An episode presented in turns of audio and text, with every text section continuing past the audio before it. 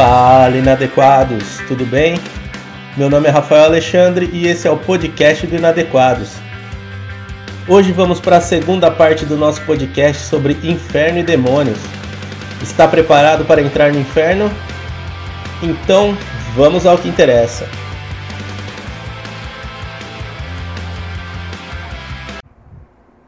Voltei! Vamos lá que agora a gente vai entrar no inferno. Ferrou. Ferrou, vamos chegando. Vamos pro inferno todo mundo junto. Vamos que vamos. Vamos chegando devagarzinho. Já temos 13 pessoas que entraram no Zoom. Foi rápido, vapt vupt, hein? Meu Deus do céu. Deixa eu ver se eu acho o João aqui. O João ainda não chegou. O João foi pegar mais cerveja, sei lá o que ele foi fazer. Vamos lá, João. Então, galera, em que momento o pecado entrou no mundo? Calma, calma, calma, calma, calma, calma, calma. A gente falou lá do Gênesis. Lá no Gênesis a gente já disse que a consequência do pecado foi o trabalho. O pecado entra no mundo quando o homem rompe com Deus. O homem rompe com Deus, escolhe ser autorreferente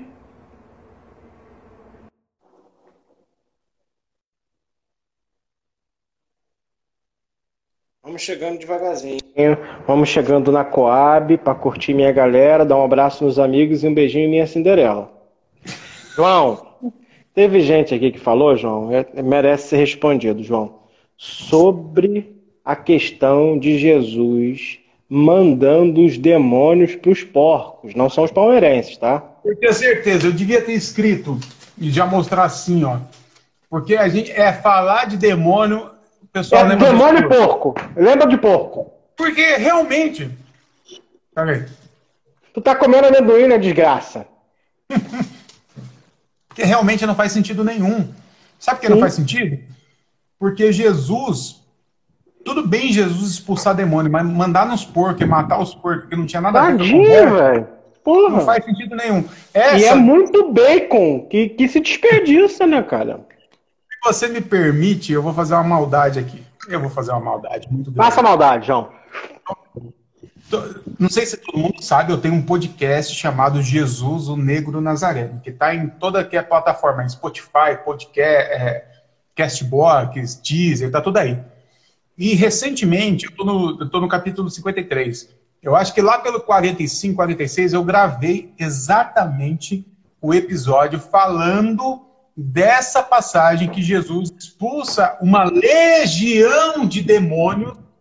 Eu vou deixar só uma, só um, um amadeirado de, de, de resposta, assim, ó, que é Jesus, legião, era... é, era uma banda de Brasília, né? É, liderada também. por Renato Manfredini Júnior, chamado de Renato Russo, que pega a palavra do Jean-Jacques Rousseau, que eu tô com ele em algum lugar aqui, ó. Rousseau, achei o Rousseau. Ó, Jean-Jacques Rousseau, então vira Renato Russo. Então Legião é criado em Brasília a partir de Jean-Jacques Rousseau e a ideia do Renato Manfredini Júnior. É isso, João? Também. Mas a Legião, Legião era como era chamada as legiões romanas, né, do Império. O, o, os exércitos romanos eram fragmentados em legiões, ok? Então, nesse texto tem um lance de uma comunidade sendo subjugada, sendo explorada por uma legião romana, que para você saber isso, você vai ter que ouvir meu podcast, mano. Sabe por quê? Porque eu coloquei lá um patrocínio agora, e todas as vezes que você ouve, eu ganho dois centavos de dólares. Ah, pô, eu não tô ganhando nada, caraca! O dólar tá 5 conto, cada vez que você ouve, eu ganho 10 centavos. Então, assim. Caraca, velho! Porque 10 centavos estoura. Mas falando sério, gente, ouve o podcast porque lá eu explico toda essa situação. Ah, mas assim, de forma muito resumida, o que nós temos ali é mais uma denúncia de Jesus contra um primeiro, um bando de judeu que pastoreava porcos. John, judeu não encosta em porco, porque porco é um, é um, é um animal amaldiçoado. E de repente a gente tem judeu pastoreando porco, John. Por favor, como que, como que é possível o judeu pastorear porco? Rapaz, pastorear porco já é antigo mesmo. A gente tem um tanto de pastor de porco que deu sustentação para o governo de Jair, Jair Messias Bolsonaro, já. Um pastor de porco, que, que a gente mais tem hoje, cara. Vai na minha, meu irmão. Verdade, verdade. assim, porque justamente o texto fala que havia um rebanho de porco. Não existe rebanho de porco. Existe a manada de porco. Rebanho de ovelha. O que tem ali é uma crítica, é uma denúncia. Mas aí você precisa ouvir o meu, o meu podcast e aí você vai ter tudão aqui. Mas, então, Qual é o número do podcast? Não, deixa o número do podcast. Você vai fazer o pessoal ouvir tudo, caraca. Tá querendo de mim. Não, pô, até porque assim, é uma série, né? Ninguém começa a assistir lá Casa de Papel quando a Nairobi morre. Ninguém... Se você não sabia que a Nairobi. A Nairobi morre, morre, cara? Eu não tô sabendo pô. disso, não. Pô, João. Pô, nessa altura do campeonato, você não sabe ainda que o DiCaprio morreu em Titanic? Pelo amor de Deus, né? Caraca, já, João, já... a Nairobi morre. A Nairobi é a mais legal de todas, cara. Que mata, mano. É isso que. Pô, mas deixa eu ver aqui, ó. Que spoiler é. maldito. Episódio de número 42. O nome do episódio é Porcos ao Mar. Esse é o episódio. Você vai no Spotify, procura minha, minha, minha, meu perfil, Porcos ao Mar. Eu explico tudo lá. Porcos ao Mar é ótimo. ótimo, João, gostei. Ô, ô John, é, deu aí de, de, de diabo a gente precisa responder alguma coisa? Irmão, acho que de diabo foi, né? Matamos o diabo, matamos Satanás no Antigo Testamento. A gente disse que ele surge no livro de Jó. A gente diz as palavras que acontecem tanto em Ezequiel como também em Isaías. A gente explica toda essa questão. A gente vai falar sobre os babilônicos, com a cultura dos persas, zoroastricismo, dualismo. A gente fala sobre o Deus do bem e o Deus do mal, a Ura Mazda versus a serpente Arimã. A gente fala isso tudo. Então eu espero, em nome do Senhor Jesus, do Santo dos últimos dias, que não tenha mais dúvida sobre isso, né? Vamos lá. Agora, João, a gente falamos, precisa... do, falamos dos palhaços, vamos falar do circo, né? Tem que falar do circo. Então a gente tem o inferno. Aí o inferno não tem como escapar, João. Pelo amor de Deus. Como é que é essa questão do inferno, João? No Antigo Testamento, João, a gente vai ter uma palavra chamada Sheol, ou Seol, né? Ela tem um significado. E ela foi traduzida é? de maneira muito simples como inferno. Uhum. Mas a palavra hebraica, João, significa sepultura. Significa. Deixa, deixa eu falar, Pode falar. antes ainda. Uma... Gente, vamos lá.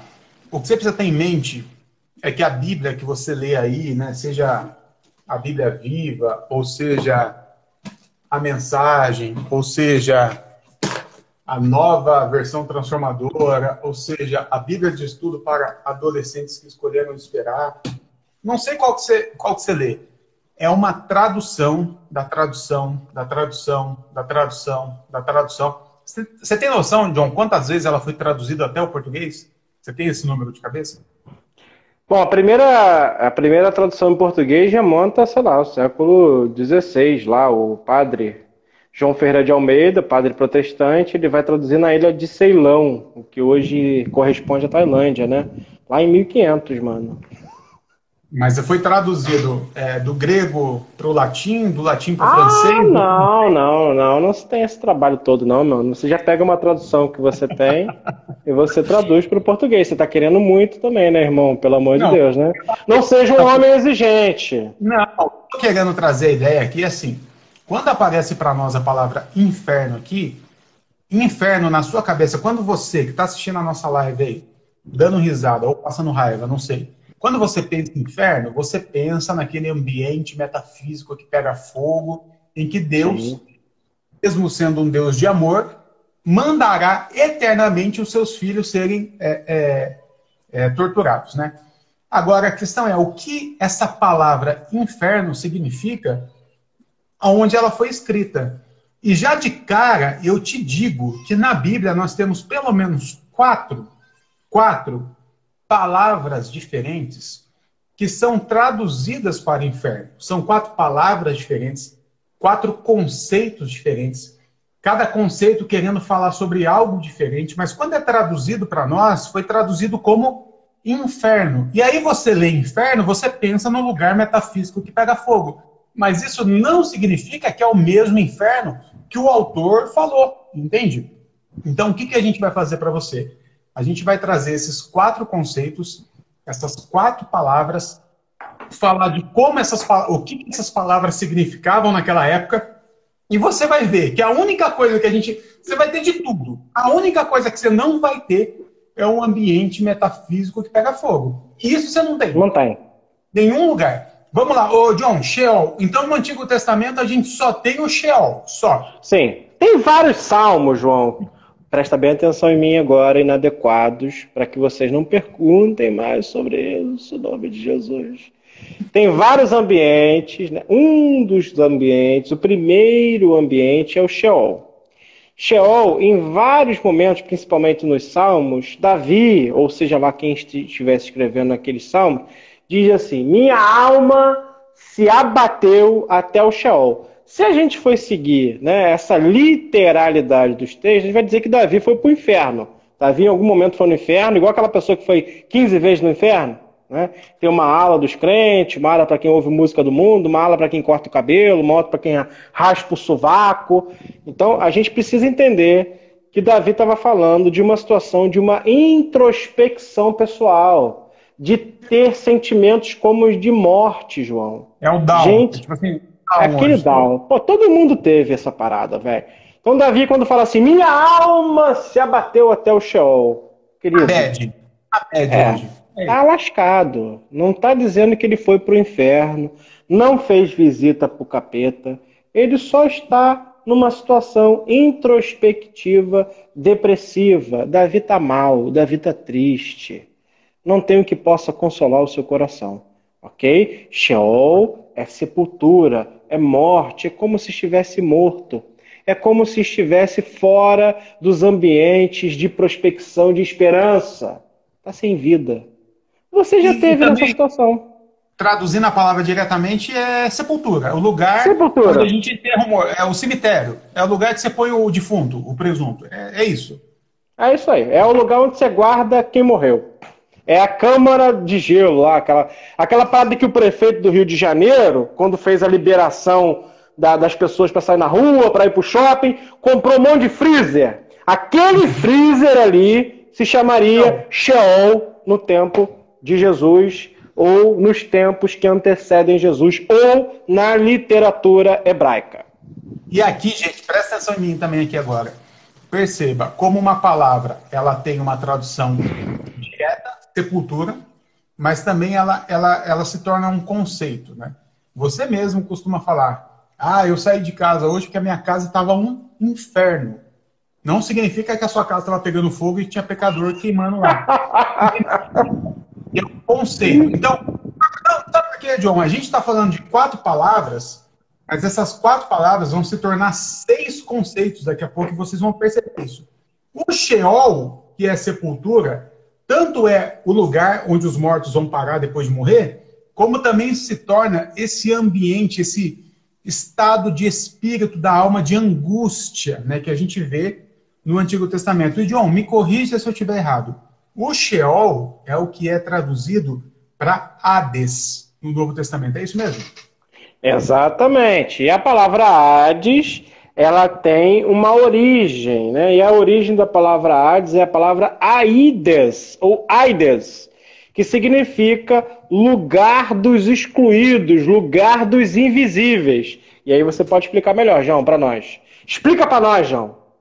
É essa parte que eu fico até emocionado, porque eu até falo assim, ouve meu podcast, porque eu falei disso ontem ontem, mas não vou fazer isso não, que é mancada, né? Você está fazendo propaganda, você tá ganhando dinheiro, João. Ganhando dois Você é um mercenário de... da fé, cara. dois centavos de dólar cada vez. Olha só, gente, o que, que eu acabei de falar? Que o Sheol, além de ser uma tradução para sepultura, sepulcro, caixão, túmulo, ele se torna também um conceito que. Frigorífero! Esse... Frigorífero! Frigorífero. Isso aí é, é o vivo. Frigorífico! Torna também esse ambiente, esse estado de espírito, né, de, da bed. Quando nós vamos para o Novo Testamento, nós temos o Hades, né, que é a mesma coisa, é a sepultura. Mas, como o John falou, uma das traduções possíveis do Hades, né, que é o lugar dos, dos excluídos, e eu gosto também da tradução que é o lugar dos invisíveis, o lugar das pessoas que não são vistas, o lugar das pessoas que não são percebidas, o lugar das pessoas que não têm voz. Quando nós chegamos no Novo Testamento, este, esta palavra que significa isso também se torna um conceito. E se você mora em São Paulo, eu vou te dar um exemplo de cara: Cracolândia. E se você não mora em São Paulo, você conhece a Cracolândia também. A Cracolândia, há dois mil anos atrás no Oriente Médio, seria chamada de Hades, um lugar dos excluídos, um lugar das pessoas que não são vistas, um lugar dos mortos, um lugar dos zumbis, um lugar de pessoas que não têm vida. Então nós temos aqui uma palavra do Antigo Testamento, uma palavra do Novo Testamento, Cada um tem a sua, a sua é, tradução, mas cada uma tem um conceito diferente também. Só nisso nós já temos quatro aplicações possíveis. Quando Jesus fala em Mateus 16 que as portas do Hades, as portas do inferno, não prevalecerão sobre a igreja, ele está falando desses ambientes ambientes de pessoas que estão vivendo sem dignidade humana, pessoas que Sim. estão vivendo subjugadas por um sistema. Ele está dizendo que a igreja vai adentrar nesses ambientes e salvar essas pessoas desse ambiente de opressão. Até porque você não vai, o único lugar que crente não vai é para o inferno. Pelo menos é o que a, a religião diz. E aí nós temos Jesus, na invenção da igreja, Mateus 16 é a invenção da igreja, dizendo que a igreja tem que entrar nos infernos e salvar todo mundo de lá. Então, Hades é sepultura, o lugar para onde os mortos vão, mas também é esses ambientes sociais de, de, de indignidade humana, de lugares Sim. de pessoas que estão sem salubridade, sem nada. É isso mesmo, John? É exatamente isso. É um lugar onde nós guardamos aqueles que foram massacrados, subalternizados, que foram excluídos, que foram invisibilizados. A gente pode falar de Hades quando a gente fala de quilombolas, João. A gente pode falar de Hades quando a gente fala de assentamentos de sem terras que são invisibilizados. A gente pode falar de Hades quando a gente fala de ocupações, que são gente que de alguma forma está colocada, né, foram colocadas de maneira a serem invisíveis.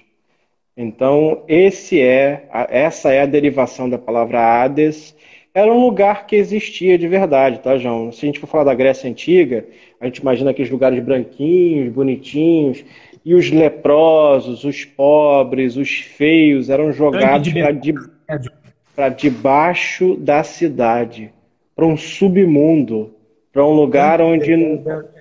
Exato. desculpa te cortar, mas o tanque de Bethesda, pessoal, quando fala que Jesus entrou no tanque de Bethesda, se você for entender como que era esse ambiente, ali era um Hades.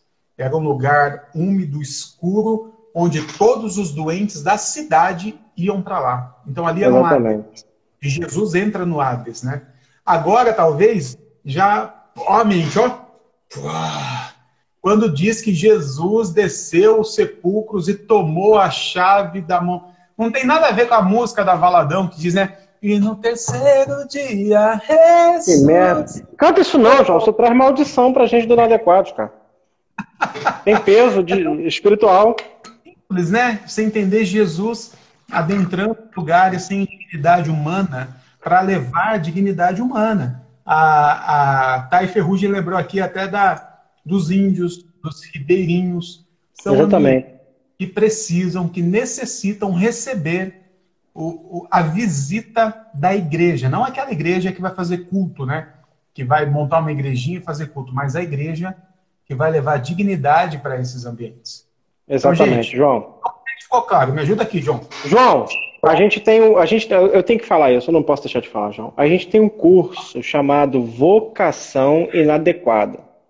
Você que está ouvindo a gente e que está concordando com o que a gente está falando, você precisa conhecer esse curso porque está tudo lá. Tudo que a gente está falando aqui, de maneira muito resumida, reduzida, está no curso Vocação Inadequada. Você precisa fazer esse curso.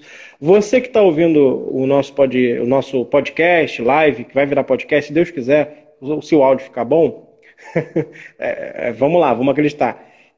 Cara, faça esse curso, porque tudo que a gente está dizendo aqui, a gente diz, a gente deixa escrito para você, tá escrito, tá em vídeo, tá em podcast, meu Deus do céu. Façam o curso Vocação Inadequada. Uma faculdade de teologia vai te congelar pelo menos durante quatro anos para poder aprender um monte de coisa que não faz o mínimo de sentido. No curso Vocação Inadequada, você vai aprender a ter uma fé pública. Então vai lá, que você vai estar ajudando a gente, vai estar ajudando a nossa irmã Aninha também. Faça o curso Vocação Inadequada. Não tem por que você não fazer. É barato. Se você for pensar numa faculdade de teologia, então que você vai pagar quatro anos. Eu não estou falando de quatro dias, é quatro anos, mano.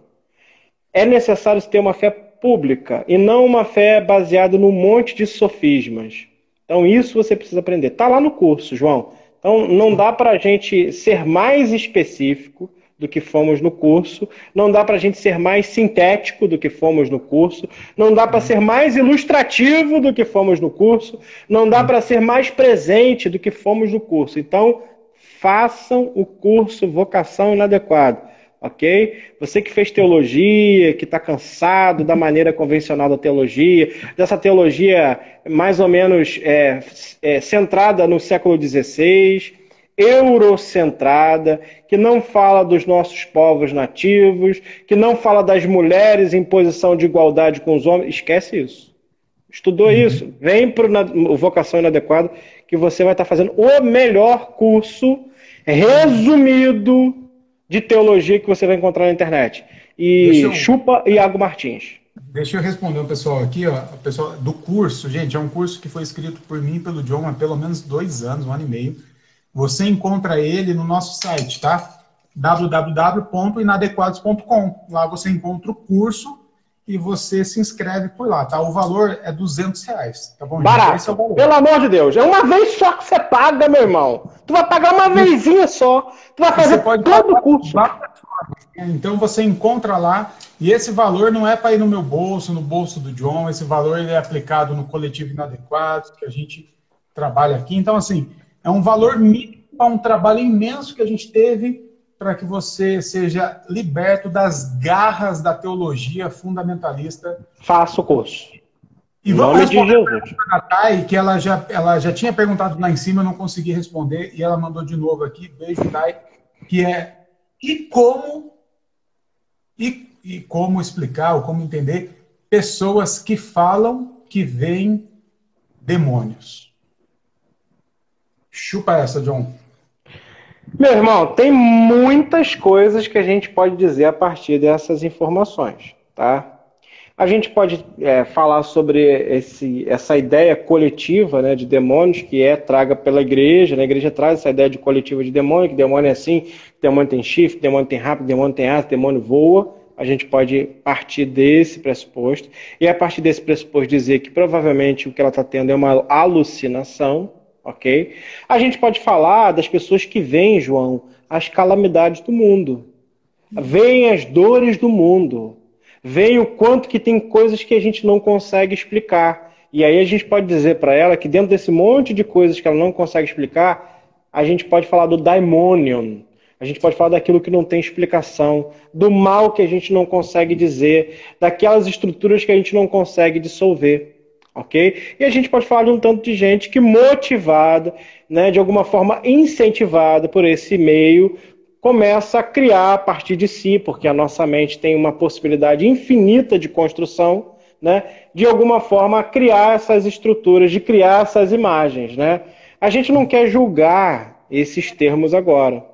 Porque, na verdade, né, a utilidade que vai dizer que se de fato isso é real ou não é real qual é a utilidade, de alguma forma, para a vida do sujeito dele ver demônio? Que, para que, que serve? Oi, Karina! Beijo! Tudo bem? Qual é a utilidade? Não tem utilidade nenhuma, nem para a construção do corpo de Cristo, da videira, nem para a construção da teologia, porque é o invisível, nem para a construção de fato daquilo que a gente precisa lutar, porque Paulo vai dizer que a nossa, nossa luta não é contra carne nem sangue, mas contra principados e potestades, mas está falando de governos e poderes. Não está falando de algo para além de nós, mas para algo que habita e permeia a nossa realidade. Principados tem a ver com o quê? Tem a ver com é, hierarquias. O príncipe, ele é hierarquicamente, de alguma forma, instituído. E potestades, poderes, ok? A gente está vivendo uma situação no nosso país, João, que tem a ver com essa história de principados e potestades. A gente tem um principado tentando trazer para a gente uma estrutura de morte, uma necropolítica. E a gente tem uma outra potestade, um poder a saber, por exemplo, dentro de um rasgo temporal, o Supremo Tribunal tentando combater essa estrutura. Então vivemos sim em uma questão de luta contra principados, hierarquicamente temos um presidente louco e potestade, poderes que combatem essa estrutura e por vezes até são a favor dessa estrutura. Lembre-se de 2016. Lembre-se do golpe. Então não estamos falando para nada, não estamos falando nada para além dessa existência e essa vida. Nós estamos falando de algo que cabe nessa vida. E eu, eu quero dar uma resposta além ainda, e talvez seja uma resposta muito subjetiva. No final das contas, no, final de, no finalzinho de tudo, experiências espirituais tá bom? Porque da mesma forma que temos pessoas dizendo que viu demônios, outras dizendo que viu Deus, também nós temos pessoas que receberam cura subindo a escadaria de Nossa Senhora da Aparecida de joelhos. Teve pessoas que viu Buda, teve pessoas que viu Oxóssi, teve pessoas. Então, assim, essas experiências espirituais é muito difícil a gente ficar tentando explicar. Tá Não dá. Tem uma série de questões que a gente poderia levar em consideração, desde pessoas sugestionadas, como já disseram aqui, é, enfim, então assim, é muito complicado, não dá para a gente discutir uma teologia a partir de experiência. A Damares viu Jesus na goiabeira, né? Quem sou eu para dizer que ela não viu Jesus na goiabeira, né? Quem sou eu? Mas teologicamente falando, é, seria impossível ver o tal do diabo, porque o diabo é um adjetivo. Quer dizer, é impossível você ver diabo, não. Eu vejo o diabo todo dia quando eu olho no espelho. É porque o diabo é um adjetivo que está em mim. Eu vejo o diabo toda vez que eu em todos nós, em todos nós, em todos nós, irmão. Não tem jeito. Nós temos em nós o potencial dessa celestialidade do bem e também dessa construção maléfica do mal. Temos em nós Deus e o diabo o tempo todo nessa guerra constante.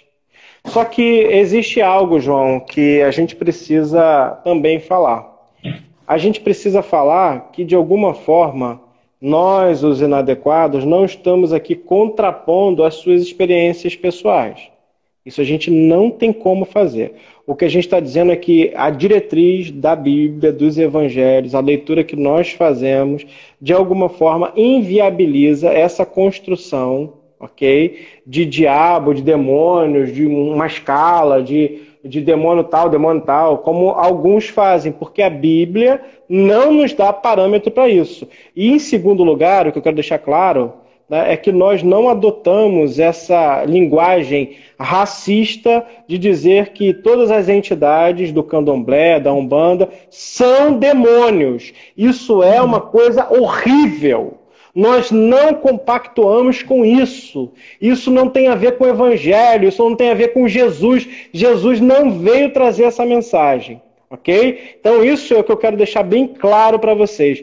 O Evangelho de Jesus não atribui, de maneira alguma, em momento algum, às entidades africanas, às entidades afro-ameríndias, de, de qualquer forma, como demônios. Isso não existe, isso é uma maldade. Isso é de alguma forma colocar toda uma cultura, toda uma estrutura teológica subjugado a favor do cristianismo, que foi o que fez todo o império a favor da escravidão. Nós não fazemos isso. Não vem da nossa teologia. Isso não tem a ver com Deus. Quando você vê alguém lá manifestar, ah, uma pomba gira. Para com isso. Para com isso que é escroto, é babaca. Isso não tem a ver com nenhum tipo de tratamento de Jesus com a humanidade.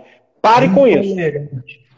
É, olha só, é tão absurdo isso, John. É escroto. Olha o tamanho da arrogância cristã ou cristianizada. Porque a sua Bíblia, a Bíblia que, que a gente segue, ela não traz nome de demônios. Não traz. Mas hoje nós demos nomes aos nossos demônios. E quais são esses nomes que nós demos? Exu, Oxóssi. Gente, que coisa babaca. Nós pegamos os nomes das divindades das religiões africanas, das religiões indígenas e nomeamos os nossos demônios. Isso, além de racista, de intolerante, é tão babaca, é tão idiota, é tão escroto que não faz sentido. Então, nós respeitamos todas as pessoas que acreditam em qualquer tipo de entidade, de divindade, assim como nós respeitamos os nossos irmãos pentecostais que, que acham que o Espírito Santo é um, é um poder que faz arrepiar. Então, assim, essas experiências espirituais, isso não se discute, pessoal, ok?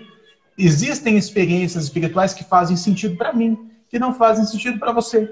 Ponto final. Ponto final. Tem uma outra palavra, João, para a gente fugir de um pouquinho do Hades. Já matamos o Hades, né? Que é a palavra. É, temos a palavra gerina, né? Hum, Ou se você for pegar na palavra, é, nos originais, você vai ver a palavra Gerinon, que é a adaptação grega da palavra hebraica, né? Vale de Inon, que era o lugar onde se queimava o lixo, né? Ficava perto da porta de Benjamim, na saída da porta de Benjamim, onde era um buraco grande, onde o povo levava o lixo para ser queimado. E por conta né, da ação daquele lixo, liberava alguns líquidos que mantinham aquele fogo aceso.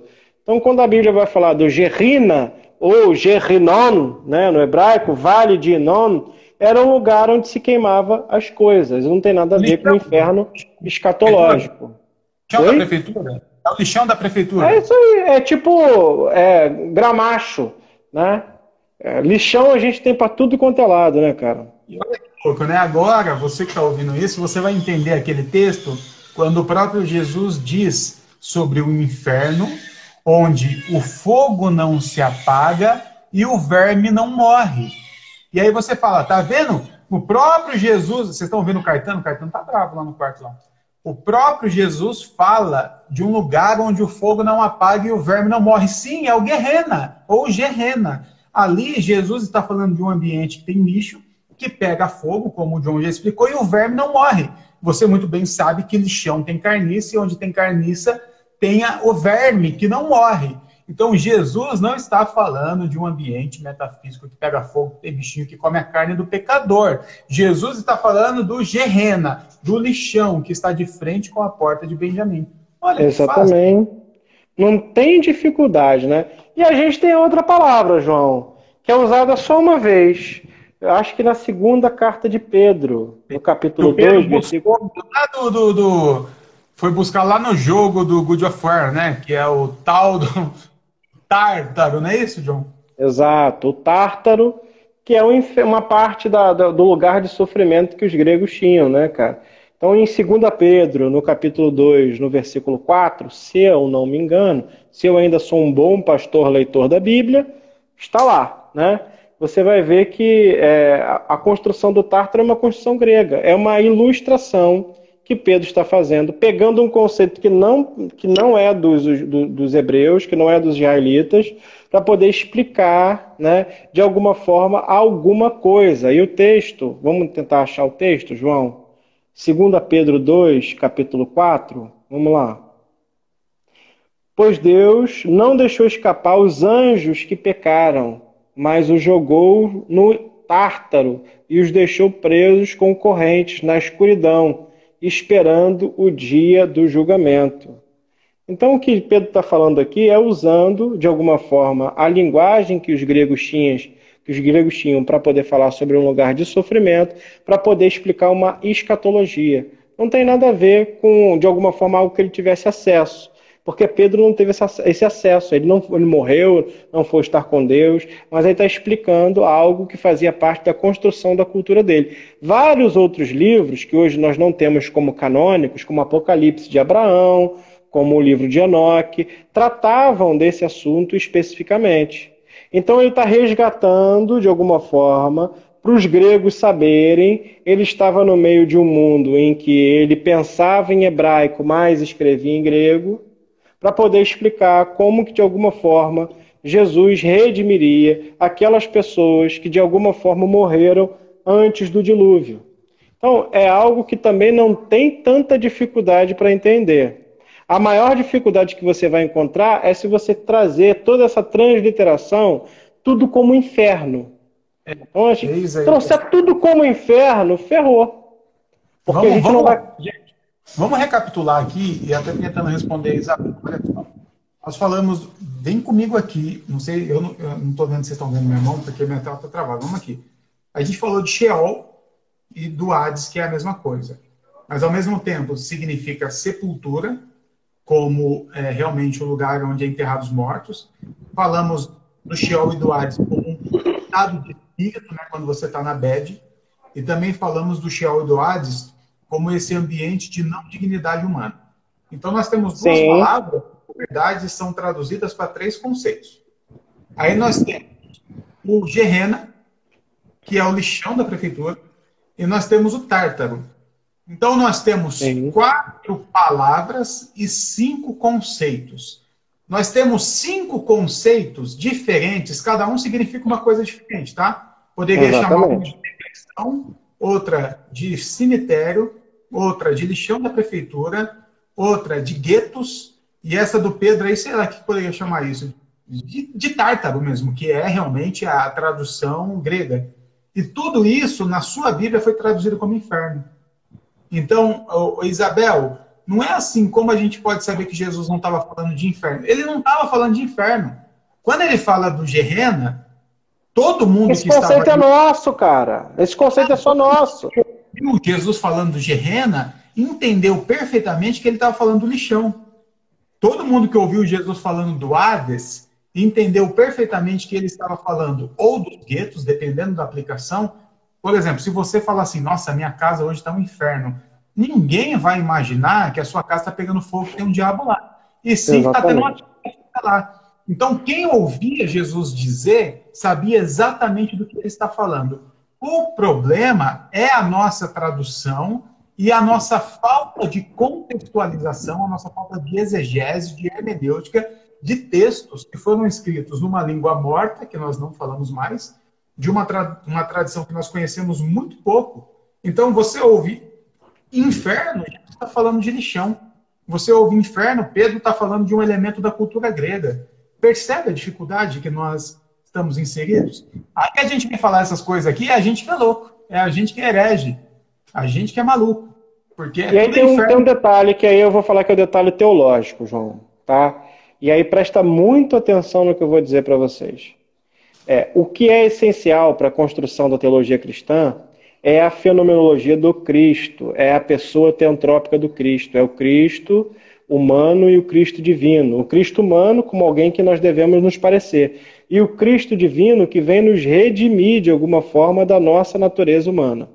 Não nos redimir da nossa humanidade, né? mas da nossa centralidade no eu, dos nossos egoísmos, da nossa forma de nos centralizar sempre naquilo que não vai nos dar algum tipo de lucro. Então, Cristo, Deus, vem nos redimir disso. O diabo não é figura essencial para essa construção. O problema é que quando a gente vai falar contra o diabo, as pessoas vão nos colocar dentro de uma situação de teólogos liberais, no meu caso, ou teólogos universalistas, porque nós acreditamos que a humanidade tem jeito e que o jeito que foi dado por Cristo é o jeito que a humanidade tem e que a redenção do Cristo é para todos. Como diz a música do Forfã, a redenção virá para todos porque todos são um só. Então a gente acredita de fato nisso. Né? Então a gente precisa dizer para vocês que o diabo ele não é a figura central da construção da teologia, inclusive da teologia ortodoxa. A centralidade é a pessoa do Cristo. A centralidade é o ser humano Jesus, na qual cada um né, que possui o Espírito de Deus é formado à sua feitura.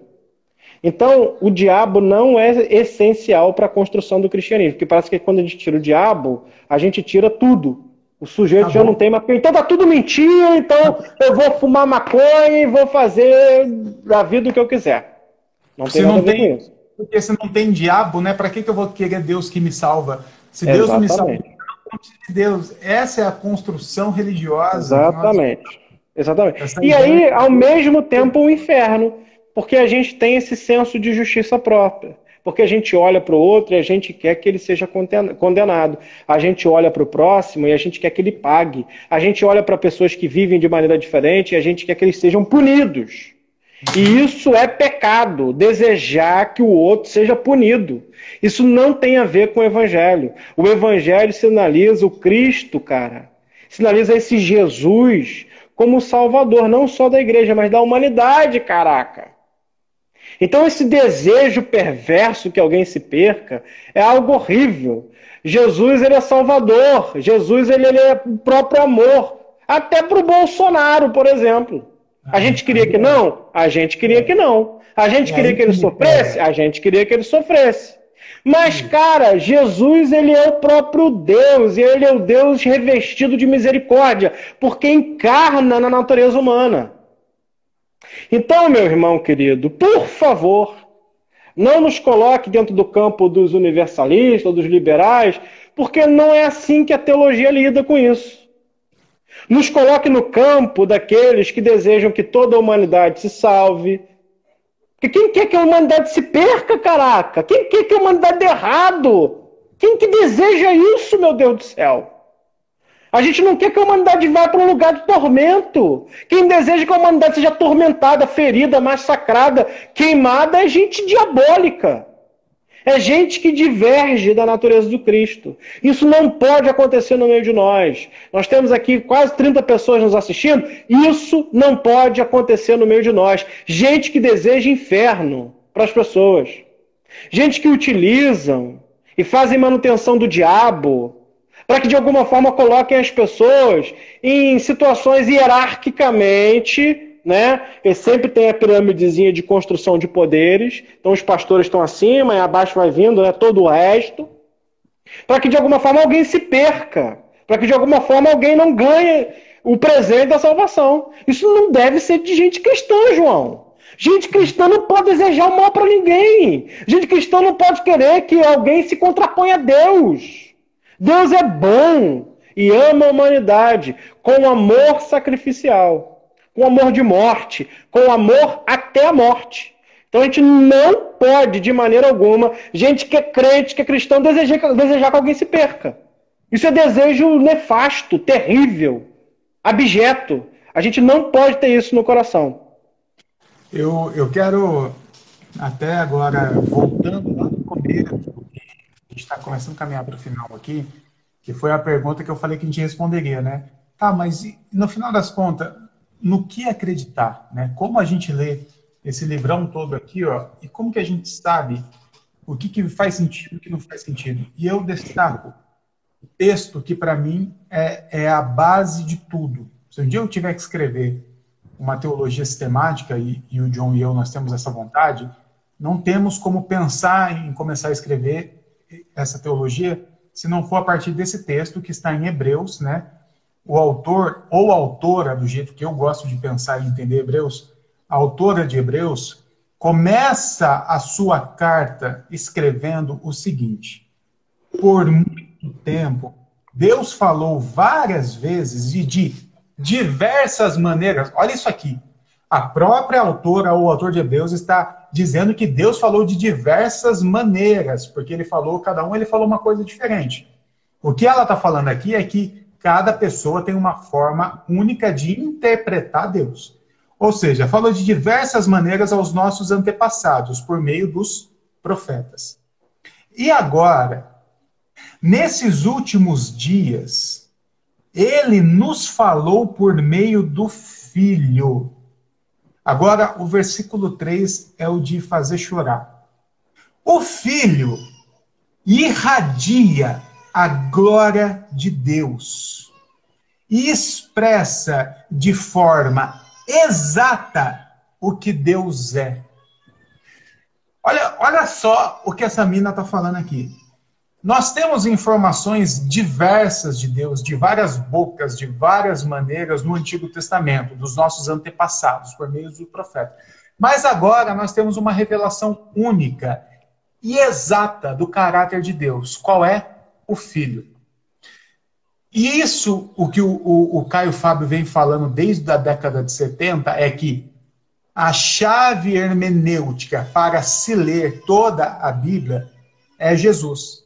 Não há nada de importante na Bíblia que Jesus não tenha falado.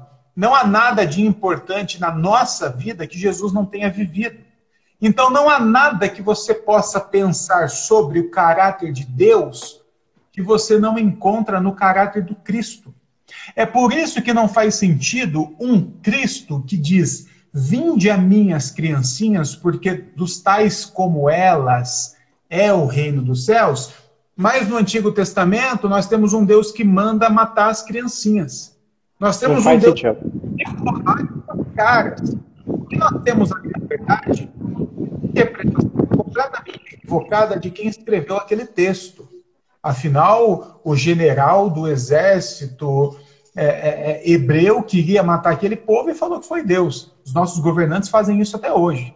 Agora, Jesus, segundo a autora de Hebreus, aqui que eu li para você, é a expressão exata do caráter de Deus. Então, respondendo à pergunta que foi feita lá no início, e tentando já é, amarrar tudo que nós dissemos até agora, Quer saber sobre Deus, quer saber sobre vida, quer saber sobre evangelho, quer saber sobre reino? Olhe para a vida de Jesus.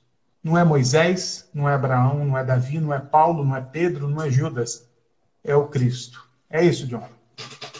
É exatamente isso, irmão. É isso que você disse que o Caio fala desde a década de 90, né, 80, 70, é algo que já está, na verdade, no Evangelho desde sempre o evangelho ele caminha para o encontro da letra com Cristo, para o verbo se fazer carne, para o verbo se fazer aquilo que foi escrito pelos profetas, todas as profecias, ser manifesto na estrutura do tempo. Uma vez manifesto na estrutura do tempo, que ele manifestasse para a humanidade a sua natureza, daquilo que ele é feito. E manifestado para a humanidade aquilo que ele é feito, né? não passaria impune por isso, João. A humanidade não suportaria o Jesus. Jesus ele é insuportável para toda a humanidade. Inclusive, Jesus é uma pedra no sapato para toda a igreja. Porque a igreja é construída pela a, a ideia de méritos e deméritos, né? Uma vez que se de fato a igreja faz tudo que é legalzinho, segundo seus próprios padrões, está tudo, é, tudo certo.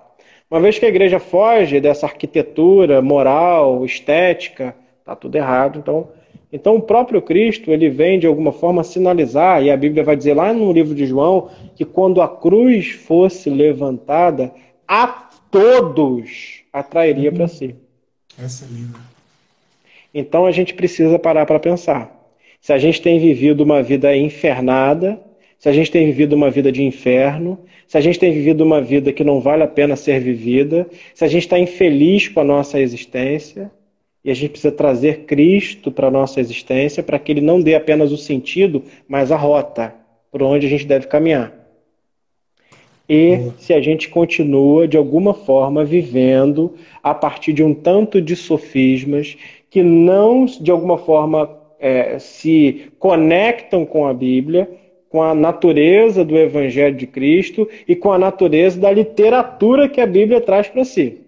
E se a gente quer viver dessa forma, João, trazendo tudo ao pé da letra, Cristo vai ser uma pedra no sapato. Cristo vai ser algo que vai nos incomodar. Cristo vai ser aquele ruído que, de alguma forma, a gente ouve no meio de uma microfonia. Cristo vai impedir que a mensagem que a igreja quer trazer seja de fato uma mensagem proveitosa, porque Jesus batalha contra essas instituições de inferno. Jesus não coleciona gente para matar. Quem faz isso somos nós. Jesus não é um colecionador de ossos. Jesus não é um colecionador de corpos. Jesus é alguém que traz a liberdade. Esse corpo que sofre, esse corpo que sente dor, também é o corpo que goza e que se alegra. E a gente não pode trazer só uma hermenêutica de dor e sofrimento para poder manter as pessoas na linha, para que de alguma forma a igreja tenha domínio das pessoas, para que de uma forma a igreja tenha o controle da vida das pessoas, porque eu não sei quantas pessoas estão aqui ouvindo a gente que já ouviram sobre submissão ao líder.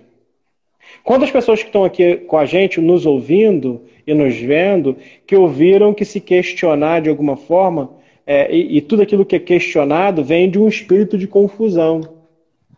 Enquanto a Bíblia, enquanto o Evangelho, faz sim coro para que a gente questione tudo isso. Porque a dúvida ela não é antagonista à fé. A dúvida faz, faz parte da fé. Ela é uma construção da nossa fé. E quanto mais a gente duvida, e quanto mais a gente não acredita, e quanto mais a gente caminha contra essa estrutura religiosa perversa, João, mas o Espírito de Deus diz assim: segue. Segue. Esse é o caminho, João. A gente precisa questionar tudo isso. A gente precisa questionar essas instituições que mantêm pessoas, João, em condições infernais. Que mantêm pessoas achando que a vida acabou. Cometeram um erro na vida, agora não tem mais vida. Eles têm que viver agora sob o signo do pecado. Enquanto a cruz aponta o signo do perdão como signo principal. Tem algo errado com a gente, mano. Tem algo errado com a nossa teologia. Tem algo errado com a forma que a gente trata essa instituição igreja. E pensar diabo, salvação, céu, inferno, é a primeira coisa para que a gente tire o capital da mão desse monte de capitalista que tornaram a fé um negócio, que tornaram Jesus algo a ser comprado, que tornaram a igreja ferramenta para manipulação de gente. A gente precisa mudar, mano. Se a gente não mudar, meu brother, a gente vai continuar com essa religião perversa. Essa religião que só gera aquilo que Jesus dizia: mais filhos do inferno do que vós. A gente precisa repensar tudo isso.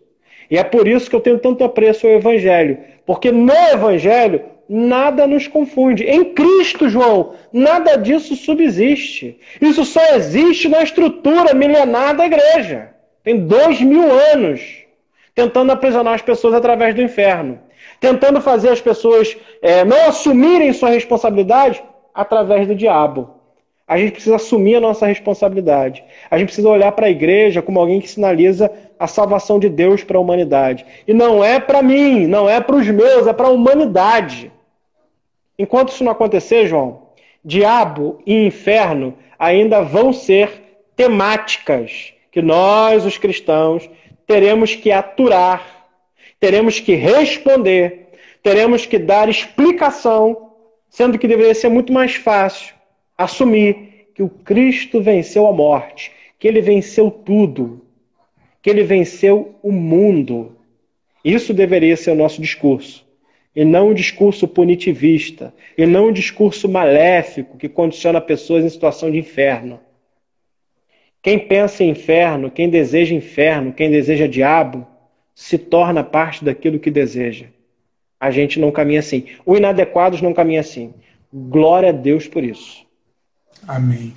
Eu quero falar duas coisas aqui é, para finalizar minha parte. Primeiro, é da dúvida aí que surgiu sobre eu ter dito a autora de Hebreus, inclusive a gente, Safe Place Mission. Desculpa, não, não ela falou exatamente o que eu penso. Existe uma hermenêutica que entende que Hebreus foi escrito por uma mulher. No fundo mesmo, nós não sabemos quem escreveu Hebreus. Com certeza, não, com certeza absoluta, não foi o apóstolo Paulo. Assim como ele também não escreveu as cartas pastorais que são atribuídas a ele, tá bom? Timóteo, título, é, enfim.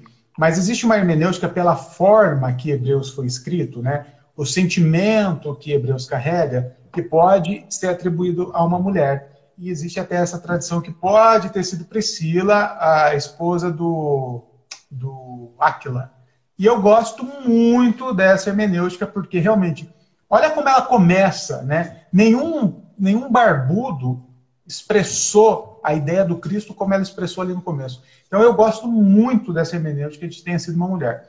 Outra coisa que eu quero falar é pegando um gancho aqui no que o John falou sobre a dúvida não tem quase nenhum dia na minha vida que eu não duvide da minha própria fé, que eu não duvide da existência de Deus, que eu não duvide dessa coisa toda. E também não há quase um dia na minha vida que eu não atenda alguém pelo WhatsApp, pelo Instagram, pessoas que também duvidam, né? Algumas pessoas que estão até assistindo aqui a gente. Deixa eu te falar uma coisa. Eu quero ir até além do que o John falou. Para mim, a fé ela é igual. Faz a equação assim: ó, fé é igual a dúvida. Para mim, a fé é a dúvida. Porque se você tiver certeza, você não precisa ter fé. A certeza descarta a fé. Se você tem uma certeza sobre Deus, seja ela negativa ou positiva, você não precisa ter fé. Se você tem certeza que Deus existe, por exemplo, na verdade você é um religioso, porque nós não podemos ter certeza de algo que não pode ser comprovado cientificamente. Se você tem certeza que Deus não existe, por exemplo, você é um ateu. Também você não pode ter certeza de algo que não pode ser comprovado cientificamente. Se nós não temos certezas positivas ou negativas, o que nós temos? A fé. Nós temos a dúvida. E Glória quem deu esse poder questionador para você foi o seu próprio Criador. Então não pense em nenhum momento que Deus vai ficar chateado com você porque você está usando este poder questionador que ele te deu. Então duvide, duvide, reduvide, duvide mais uma vez e duvida mais um pouco, porque eu só descobri a minha fé depois de uma vida toda dentro da igreja, eu só descobri a minha verdadeira fé quando eu, eu, eu consegui me livrar de toda a religiosidade e comecei a duvidar abertamente. Falar, agora eu vou duvidar sem o peso da consciência. E quando eu comecei a duvidar é que eu descobri minha fé. Então, duvida sem medo, meu irmão. Duvida sem medo, minha irmã. E é isso que eu queria falar para encerrar. John, Sim. daqui três minutos nossa live cai. Então eu queria pedir para você deixar suas considerações finais aí. Galera, glória a Deus, mano. O que eu quero dizer, deixar para vocês é o seguinte: façam o curso Vocação Inadequada, de verdade. Ali a gente conseguiu sintetizar tudo aquilo que a gente acredita como inadequados. Eu consegui colocar um pouco da teologia que eu tenho seguido durante todo esse tempo como inadequado e também como pastor. Então, façam o curso. Se não tem muito dinheiro, negocia com a gente, chama em box, a Ana vai te responder negocia, o valor é 200 reais, mas se não tem 200, tem 150, vai lá e faz o curso também. Se não tem 200, tem 100, faz o curso. O importante é que você faça. Importante que você receba esse material. Importante que você tenha acesso a ele. Importante que ele tenha um custo para você também, para que você possa valorizar, para que não seja mais uma dessas coisas que é de graça e que você não esquenta a cabeça. Porque o Evangelho nos chama para essa responsabilidade, tanto de ouvir, como de pensar, de conjecturar, de tirar as nossas próprias conclusões, de duvidar, então lá tem um tanto de dúvida, tanto quanto tem de resposta. E aí é você que vai descobrir o quanto de dúvida e o quanto de resposta nós temos para dar para você. Muito obrigado por ter nos ouvido. Obrigado, João. Tamo junto mais uma vez. Saudade de fazer live sempre. Tamo junto. Duas coisas, mano. A gente precisa voltar com a live e eu já quero fechar um compromisso aqui com você diante da galera que está assistindo. Passando a pandemia, a gente tem que se encontrar. Eu não sei se eu vou pro Rio, se você vem para São Paulo, ou se a gente vai, cada um anda 200 quilômetros, a gente se encontra na metade ali, mas nós temos que um porre junto, mano, e, e, dançar a noite toda. No Chegou mais. Chegou mais. É Juga Ping isso aí, mano? Não, é vinho branco, parceiro. É coisa de Deus para nossa vida mesmo. Aí fica aqui a nossa, nossa fica aqui a, o compromisso da gente voltar com as lives é, é, semanais e quando passar essa pandemia, a gente precisa tomar um porre junto. Qualquer coisa, eu vou um dia pro Rio, nós tomamos um porre junto com a galera do Rio. Um dia você vem para nós tomamos um porre junto aqui com a galera de São Paulo. Sim, fechou. Tá fechado. Obrigado por estar com a gente aqui. Beijo. Beijo para todo mundo. John. Tamo junto. Beijo, meu irmão. Deus abençoe. Tamo junto. Abraço, galera. Façam o curso, suas pestes. Tamo junto.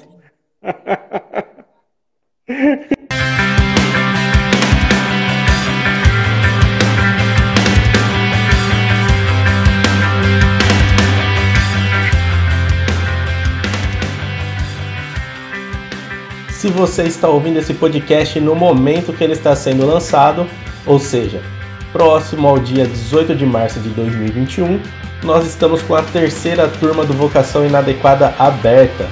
Isso mesmo, e com valor promocional, hein? De R$ 199,90 por apenas R$ 99,90.